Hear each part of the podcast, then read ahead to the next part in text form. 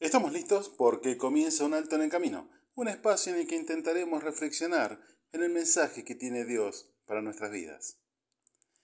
Isaac Newton, un científico inglés, no sé si recuerda que dictó la famosa ley de gravedad, según nos enseñaban de chico viendo caer una manzana de un árbol, que en realidad no fue tan así. En 1687 escribe su obra Principios Matemáticos de la Filosofía Natural, en la cual contiene tres leyes fundamentales de la física, entre ellas la tercera ley que dice, a toda acción le corresponde una reacción igual pero en sentido contrario.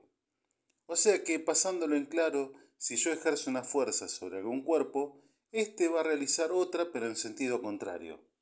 Si me siento en una silla no me caigo porque la silla ejerce una fuerza igual a la de mi peso, pero en sentido contrario. O sea que en toda acción hay una reacción.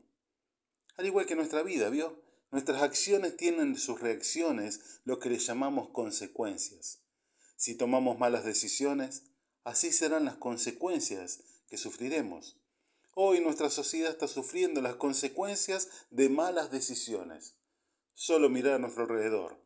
Crisis económica, crisis moral y espiritual, la promiscuidad y la inmoralidad son solo consecuencias de malas decisiones. La Biblia, la palabra de Dios, nos enseña también, a través de la experiencia que vivieron en otros tiempos, para que no hagamos lo mismo. Pero también vemos cómo la historia vuelve a repetirse, porque como suele decirse, el ser humano es el único que vuelve a tropezarse con la misma piedra. El libro de Isaías narra una situación. El pueblo de Israel está a punto de caer cautivo y dice en el capítulo 64, verso 7, Nadie hay que invoque tu nombre, que se despierte para apoyarse en ti, por lo cual escondiste tu rostro y nos dejaste marchitar en poder de nuestras maldades. La maldad comenzó a avanzar al no encontrar oposición alguna, producto de una mala decisión. Decidieron no invocar el nombre de Dios, decidieron no apoyarse más en el Creador, y Dios escondió su rostro y los dejó marchitar en sus propias maldades. Al igual que en la actualidad, familias desmembradas, las drogas que siguen destruyendo vidas y hogares, corrupción y se sigue fomentando la inmoralidad por todos los medios.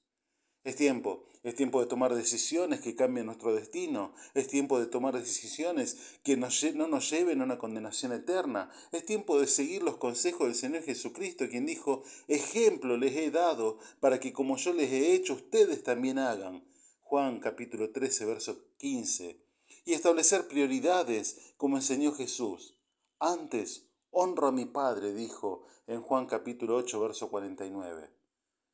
Es tiempo, como entendieron quienes escribieron la Constitución Nacional, que no se podía construir una nación sin invocar la protección de Dios, fuente de toda razón y justicia.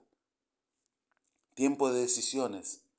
Apoyarnos nuestro Señor y Salvador Jesucristo siguiendo sus consejos y directivas o seguir marchitándonos en nuestras maldades y rebeliones. Usted decide en esta mañana.